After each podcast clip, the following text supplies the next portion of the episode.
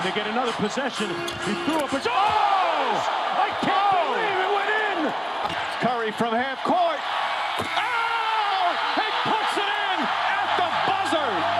Einen wunderschönen guten Tag und herzlich willkommen zu Folge Nummer 144 des NBA Podcasts hier at Swish. Große Überraschung, wir reden heute über die dritte Runde der NBA Playoffs, über die Conference Finals.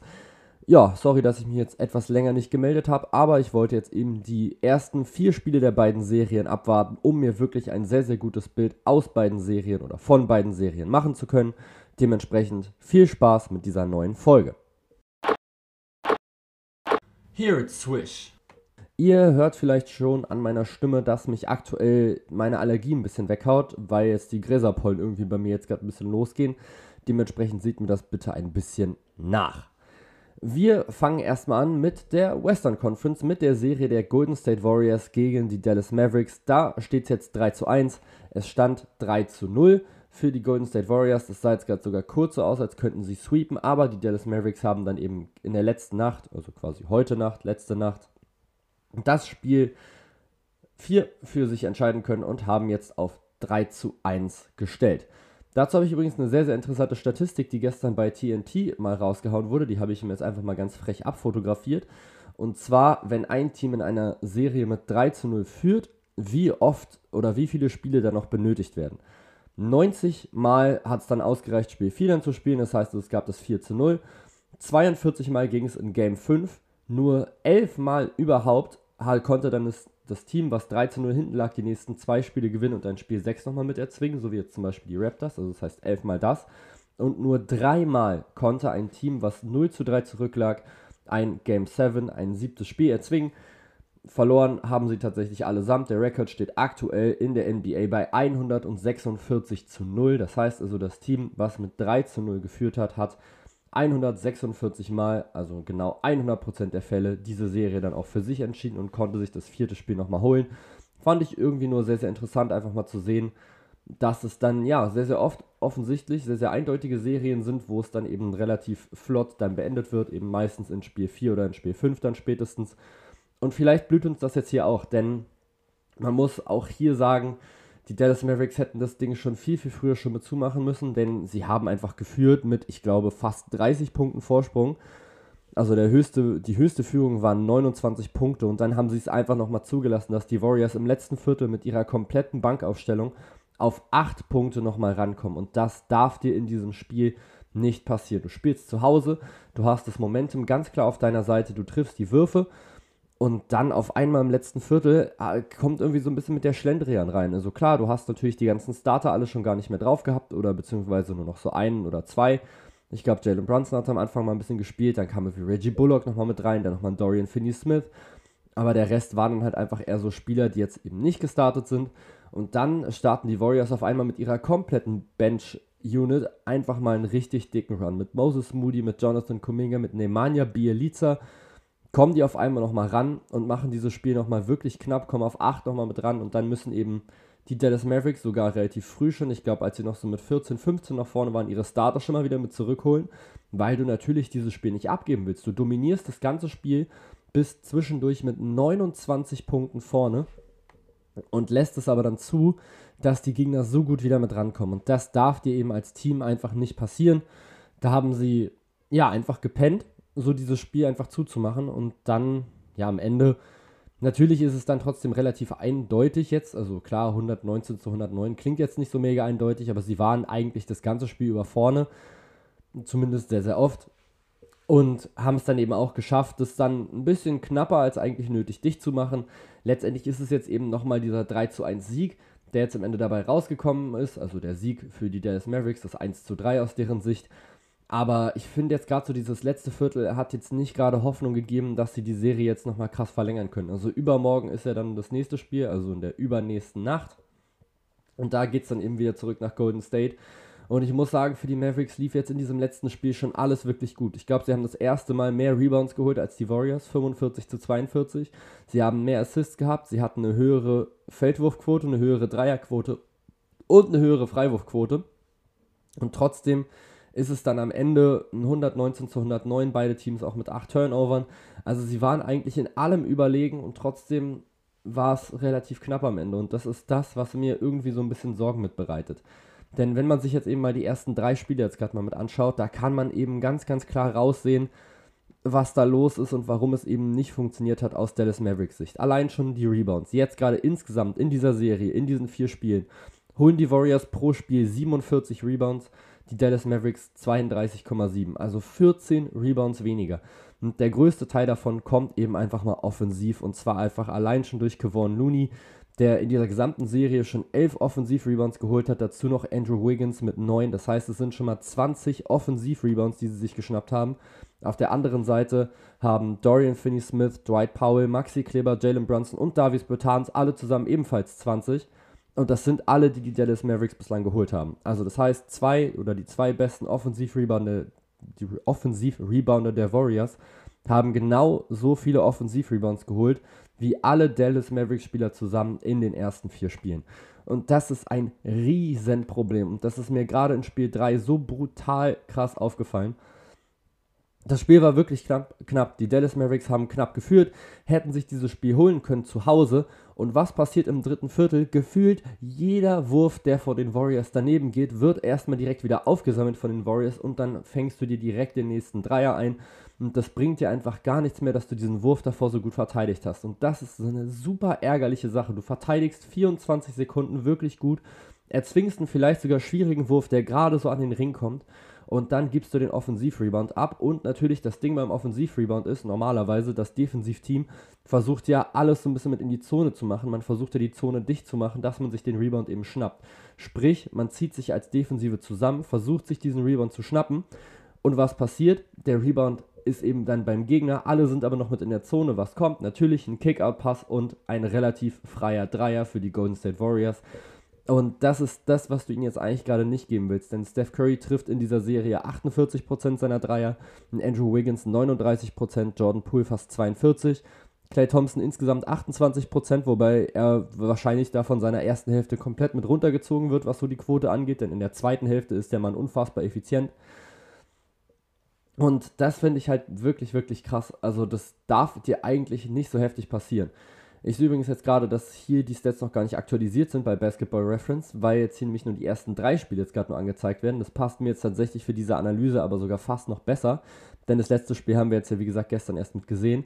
Das heißt also, es war in den ersten drei Spielen, dass die Warriors 20 Offensiv-Rebounds geholt haben, also Looney und Wiggins und die Dallas Mavericks insgesamt 20. Nur um es jetzt nochmal kurz wieder ein bisschen reinzubringen. Auch die Quoten, die ich jetzt gerade sage, sind alle nach drei Spielen. Das ist, wie gesagt, ist eigentlich gar nicht so blöd, dass es noch gar nicht aktualisiert wurde. Passt mir jetzt eigentlich sogar ganz gut mit in den Kram.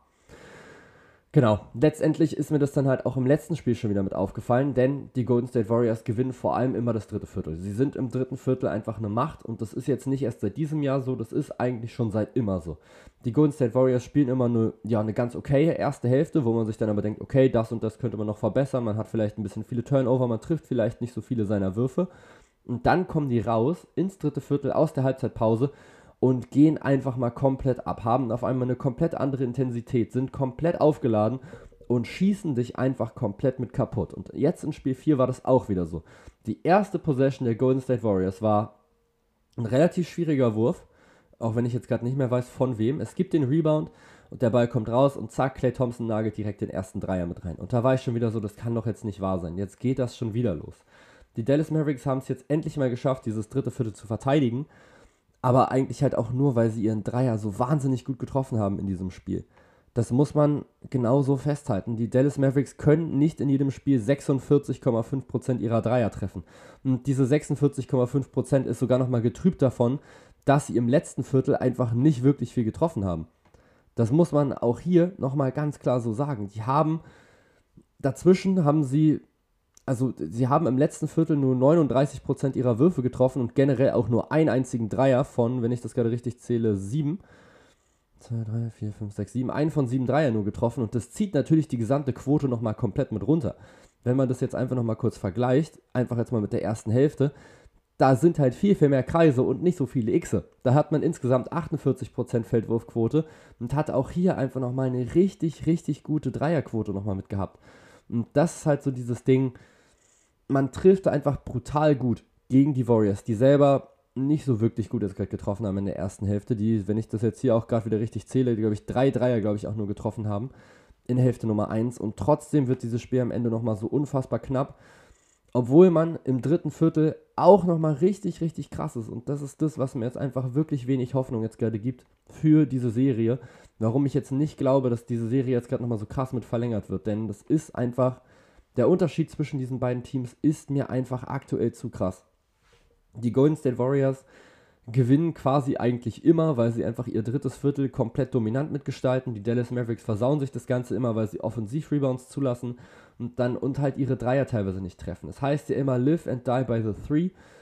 Und das fällt mir jetzt gerade generell in diesen Playoffs richtig extrem auf, wie abhängig Mannschaften vom Dreier sind. Die Dallas Mavericks sind da eigentlich ein perfektes Beispiel. Da ist es eben genau dieser Faktor. Du hast eben Spiele, da funktioniert das wirklich gut Jetzt gerade eben in der zweiten Runde gegen die Warriors treffen sie aber eben nur 32,6% ihrer Dreier, zumindest eben in den ersten drei Spielen, und verlieren dann eben letztendlich auch alle drei Spiele. Da hilft es dann halt auch nichts, wenn dann Jalen Brunson sehr gut trifft, ein Dorian Finney-Smith und auch ein Luka Doncic. Aber dann hast du eben so Spieler wie Reggie Bullock, der nicht funktioniert, Maxi Kleber, Davis Bertans und auch ein Spencer Dinwiddie, der auch sehr, sehr up and down ist, zumindest was sein Dreier mit angeht. Und diese Spieler brauchst du einfach, um diese Serie mit zu gewinnen. Du hättest Spiel 3 gewinnen können, wenn die anderen eben funktioniert hätten. Du hast aber eben Reggie Bullock, der 0 von 10 aus dem Feld trifft, 0 von 7 Dreier. Maxi Kleber, der glaube ich auch einen von 5 Dreier, glaube ich, noch hatte. Davis Bertans, der auch nichts getroffen hat. Und dann war es, glaube ich, noch ein Dorian Finney-Smith, der auch wirklich Probleme hatte in diesem Spiel. Und dann verlierst du so ein Spiel, was du hättest gewinnen können zu Hause, weil du eben einfach nicht in der Lage bist, den Dreier zu treffen.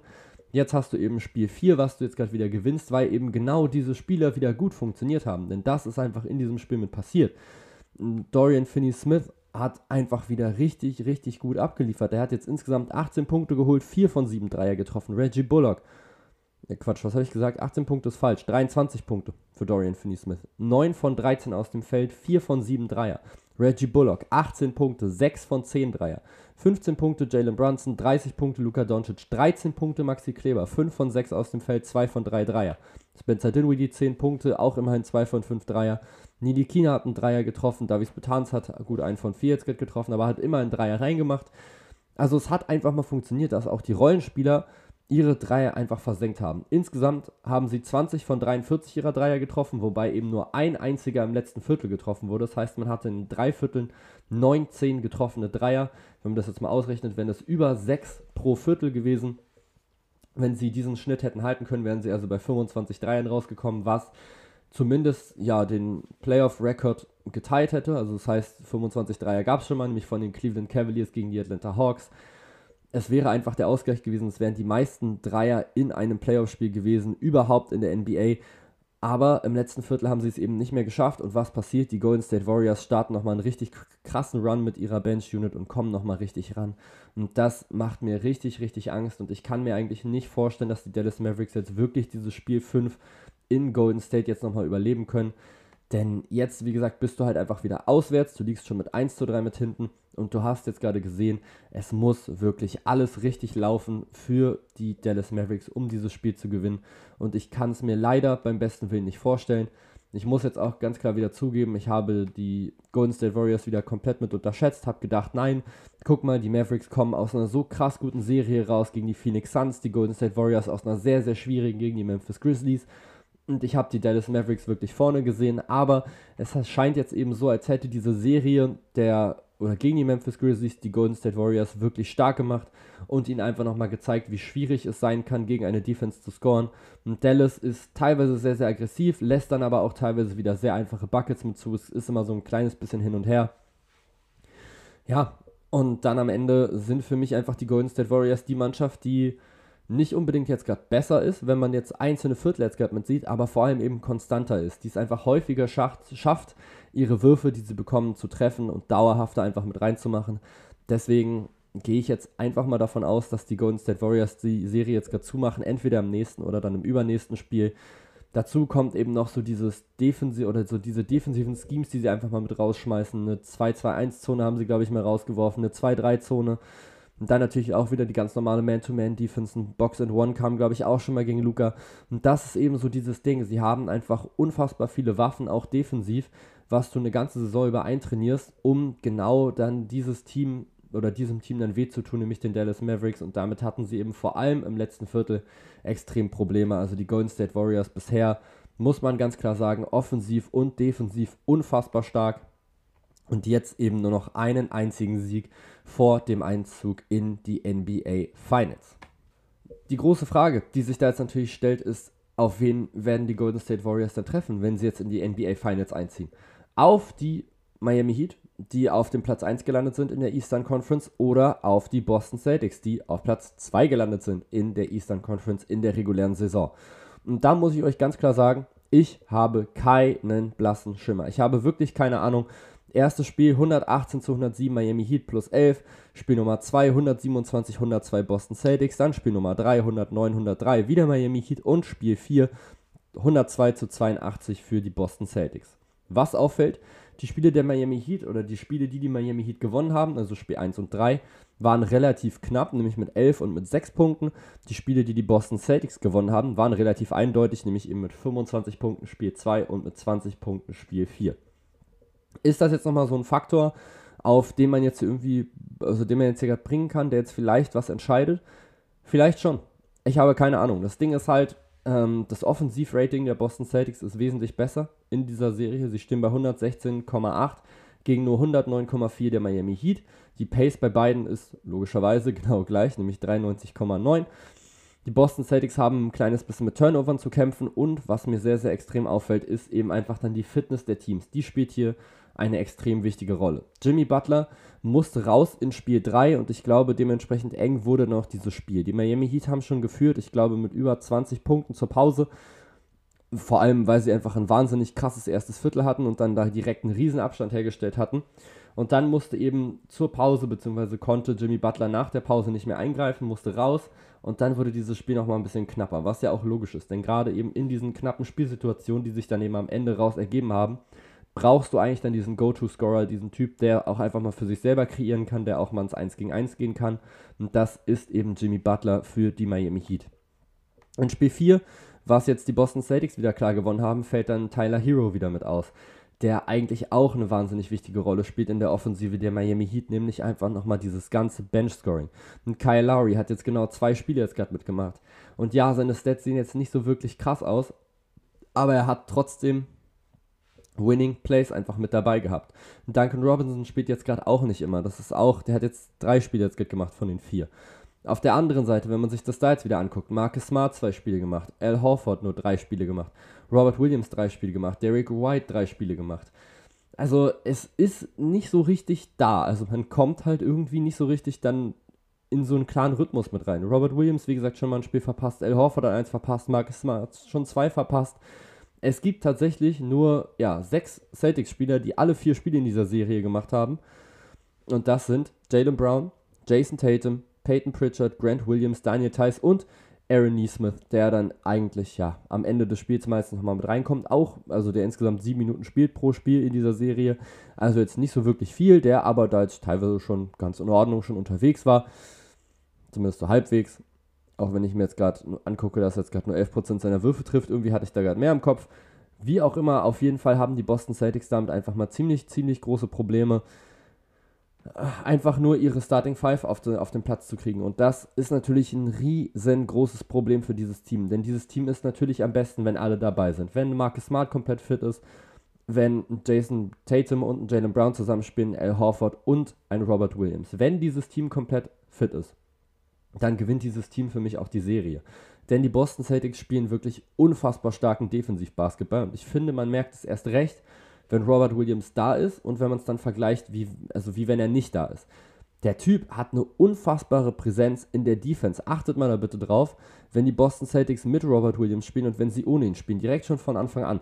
Ich weiß nicht mehr, in welchem Spiel mir das aufgefallen ist. Ich glaube, Spiel 1 hatte er verpasst gehabt. Und die Miami Heat waren ziemlich gut drauf offensiv. Die haben wirklich extrem viel machen können.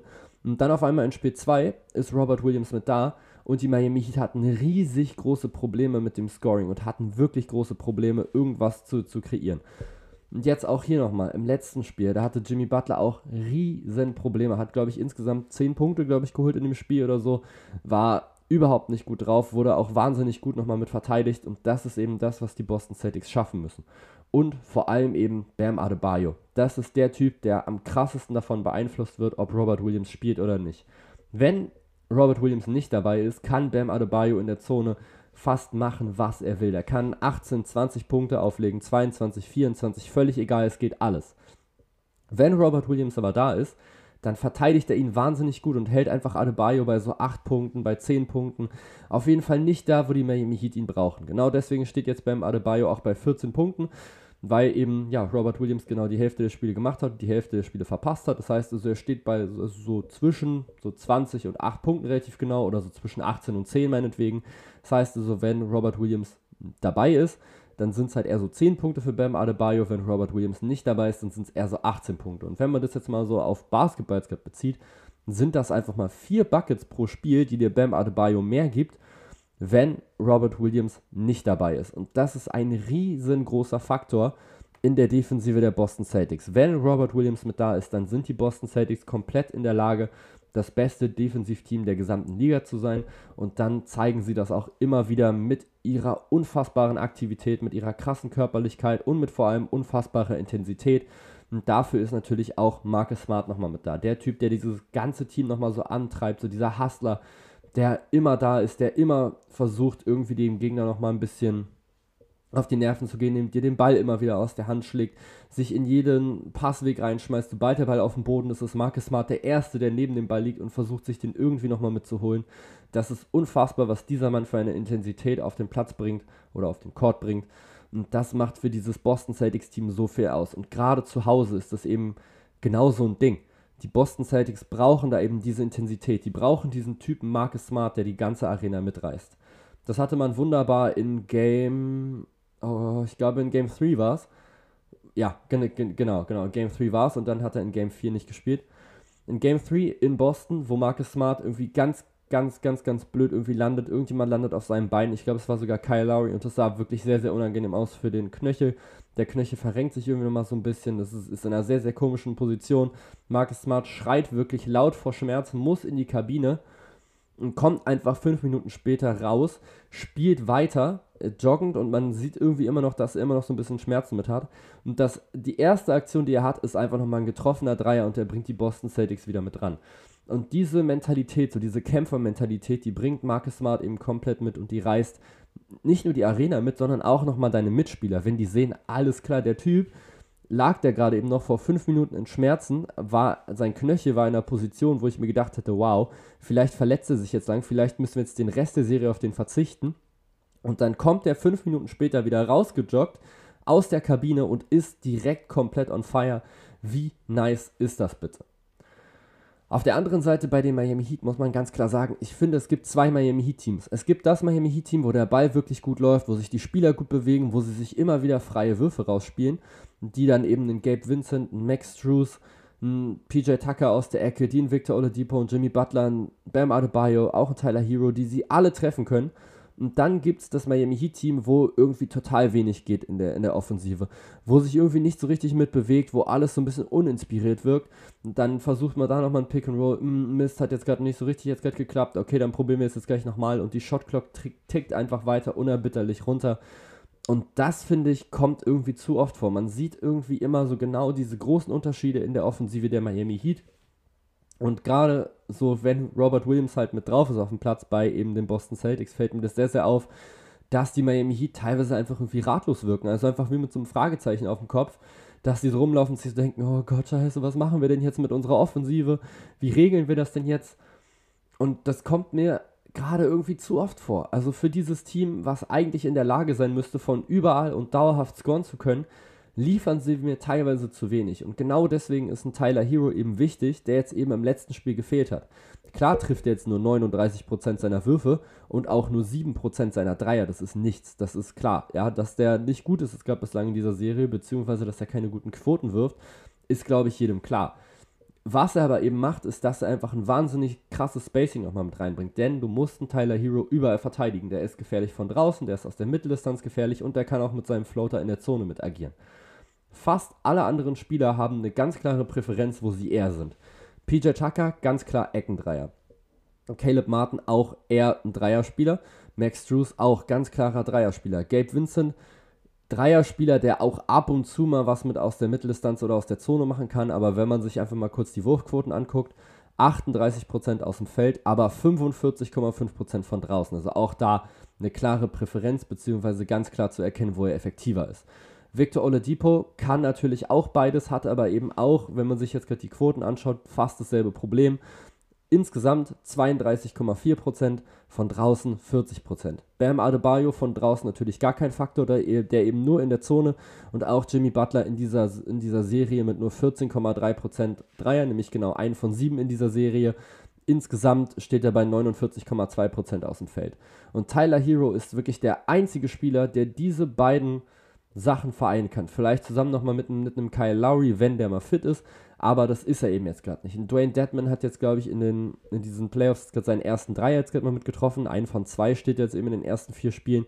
Das ist jetzt eben nicht so viel, um das jetzt gerade wieder mit auszugleichen. Und das heißt, die Miami Heat sind für mich teilweise einfach zu ausrechenbar, weil sie einfach ganz klar Spieler haben, die in die Zone kommen wollen oder die vielleicht ein bisschen was mal aus der Mitteldistanz machen wollen, wie jetzt zum Beispiel ein Jimmy Butler oder auch ein Bam Adebayo. Und dann haben sie halt noch so andere Spieler, die halt eher gucken, dass sie halt von draußen was abfeuern können. Gabe Vincent, Max Drews, theoretisch nochmal ein Duncan Robinson, auch ein Victor Oladipo, wie gesagt, bislang von draußen sehr, sehr erfolgreich. Und Tyler Hero ist so der einzige, wo ich mir jetzt gerade so denke, okay, der kann wirklich von überall, wenn er ein gutes Spiel hat, gleichmäßig aktiv sein und gleichmäßig effizient sein. Und dieser Faktor hat den Miami Heat im letzten Spiel komplett gefehlt. Ich weiß nicht, ob er jetzt wieder da sein soll für Spiel 5. Ich kann es nur hoffen für diese Serie, denn mit einem Tyler Hero wird das Ganze wirklich, wirklich wesentlich, wesentlich spannender werden, als es jetzt, glaube ich, der Fall war. Generell, was in dieser Serie auffällt, ist einfach, dass ein Team direkt einfach rauskommt ins erste Viertel und komplett eskaliert und das andere Team erstmal komplett stunt ist und erstmal gar keine Antwort darauf hat. Das war jetzt, glaube ich, in fast allen vier Spielen jetzt gerade so der Fall, dass einfach das eine Team einfach rausgekommen ist und direkt von Anfang an schon angefangen hat, das Team komplett abzuschießen, das gegnerische. Und dann hat das Team, das andere Team, dann die ganze Zeit daran arbeiten müssen, diesen Vorsprung irgendwie, irgendwie wieder zu verkleinern. Meistens hat es dann nicht so wirklich gut geklappt. Beziehungsweise halt jetzt gerade nicht so gut, dass das Team dann irgendwann wieder krass in Führung gegangen ist, denn es gab immer wieder diese krassen Runs, die einfach diese Spiele immer wieder entschieden haben. Und das finde ich auch hier wirklich wieder spannend, wir haben hier immer direkt ein Team, was von Anfang an on fire ist und dann das andere Team, was Probleme hat. Das heißt also auch Momentum spielt in dieser Serie eine wahnsinnig große Rolle. Ist ja auch logisch, wenn du siehst, ey, guck mal, bei dem gegnerischen Team läuft alles und also nehmen wir jetzt gerade mal an, du hast jetzt die ersten jeweils vier Possessions jetzt gerade durch und du siehst, okay, das gegnerische Team hat jetzt vielleicht drei der vier Würfe jetzt getroffen, vielleicht sogar alle vier und dein Team hat halt einfach eins, hat eins oder gar keins getroffen und dann bist du so, hm, okay, irgendwie läuft es gerade nicht und dann setzt sich das natürlich auch in deinem Kopf nochmal mit fest. Und wenn es erstmal in deinem Kopf mit drin ist, dann hast du ein riesig großes Problem. Perfekt zu sehen bei dem Miami Heat jetzt eben im letzten Spiel, was die beiden Teams gegeneinander hatten. Denn die haben ja wirklich gar nichts auf die Kette gekriegt. Also das war ja wirklich absolut der Knaller, was da wirklich ja nicht passiert ist, sage ich mal. Also das war ja wirklich teilweise ja wirklich total böse, da ging ja nichts. Also die Heat im ersten Viertel 11 Punkte geholt. Die Boston Celtics mit 29. Ich glaube, die haben ich, 3 Minuten 20 vor Ende des ersten Viertels ihren ersten Feldkorb rauf, reinbekommen. Müsst ihr euch mal vorstellen. Im ersten Viertel, die ersten 8,5 Minuten, haben die keinen einzigen Wurf aus dem Feld getroffen. Dann im zweiten Viertel auch nur 22. Das heißt, man hatte zur Pause 33 Punkte. Die Boston Celtics aber auf der anderen Seite hatten 57. Das heißt, du gehst schon mit einem Rückstand von 24 Punkten in die Pause und dann davon wieder zurückzukommen, das, ja, sorry, das wird natürlich einfach unfassbar schwer.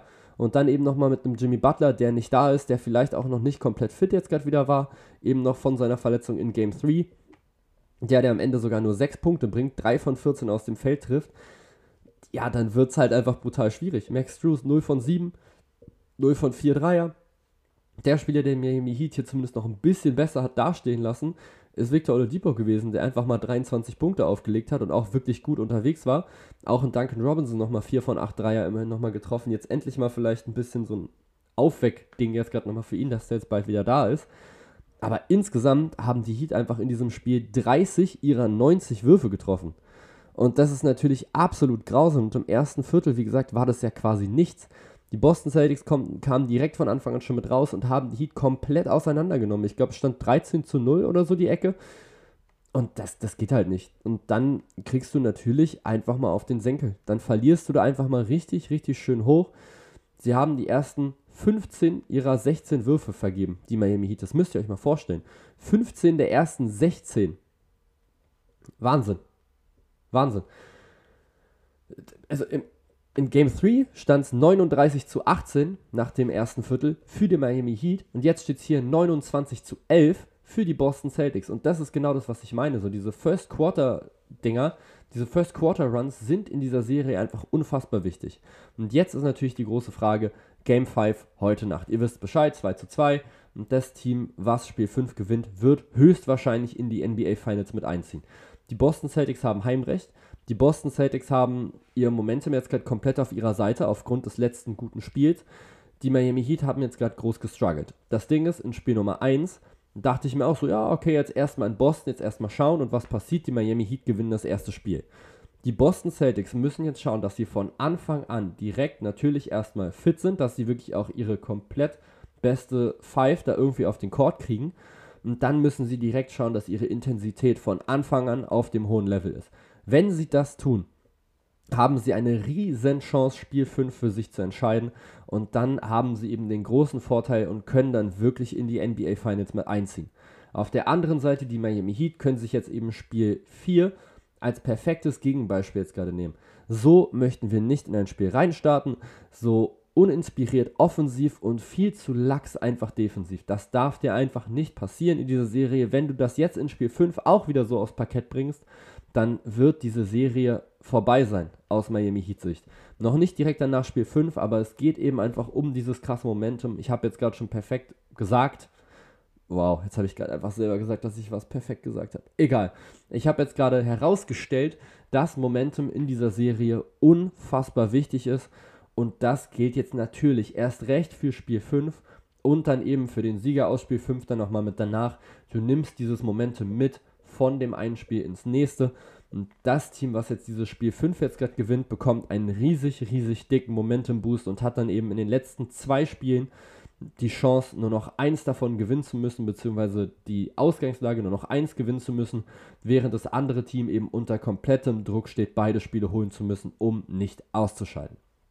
Dementsprechend heute Nacht Spiel 5. Ich habe jetzt schon abgesprochen mit meinem Celtics-Kumpel dass wir das zusammen gucken werden, weil ja morgen sowieso Himmelfahrt das heißt morgen ist Feiertag, das heißt wir müssen beide nicht arbeiten und das heißt heute um 2.30 Uhr werden wir uns richtig schön die Miami Heat gegen die Boston Celtics angucken, beziehungsweise die Boston Celtics zu Hause gegen die Miami Heat angucken, das Spiel 5.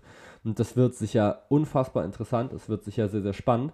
Und wir werden schauen, ob es jetzt eben auch wieder direkt von Anfang an ein Run für ein Team geben wird. Ansonsten wünsche ich euch erstmal viel Spaß bei jetzt eben den nächsten Spielen. Ich werde mich dann ja nach Ende der Runde auf jeden Fall dann nochmal mitmelden, mit natürlich nochmal dem Rückblick auf diese letzten Spiele der jeweiligen Serien, was jetzt ja, ja mindestens noch eins ist bei den Warriors gegen den Mavericks und noch mindestens zwei bei den Boston Celtics gegen die Miami Heat. Von daher, ja, wie gesagt, schönen Feiertag. Ich sage jetzt auch einfach schon mal schönes Wochenende, denn ich glaube nicht, dass wir uns davor nochmal hören. Nee, nicht, dass ich wüsste. Und dann, ja, vielen Dank, dass ihr jetzt wieder zugehört habt. Bis hierhin. Und ja, viel Spaß bei der NBA und bis zum nächsten Mal. Bye. Here it's Swish. Schatz, ich bin neu verliebt. Was?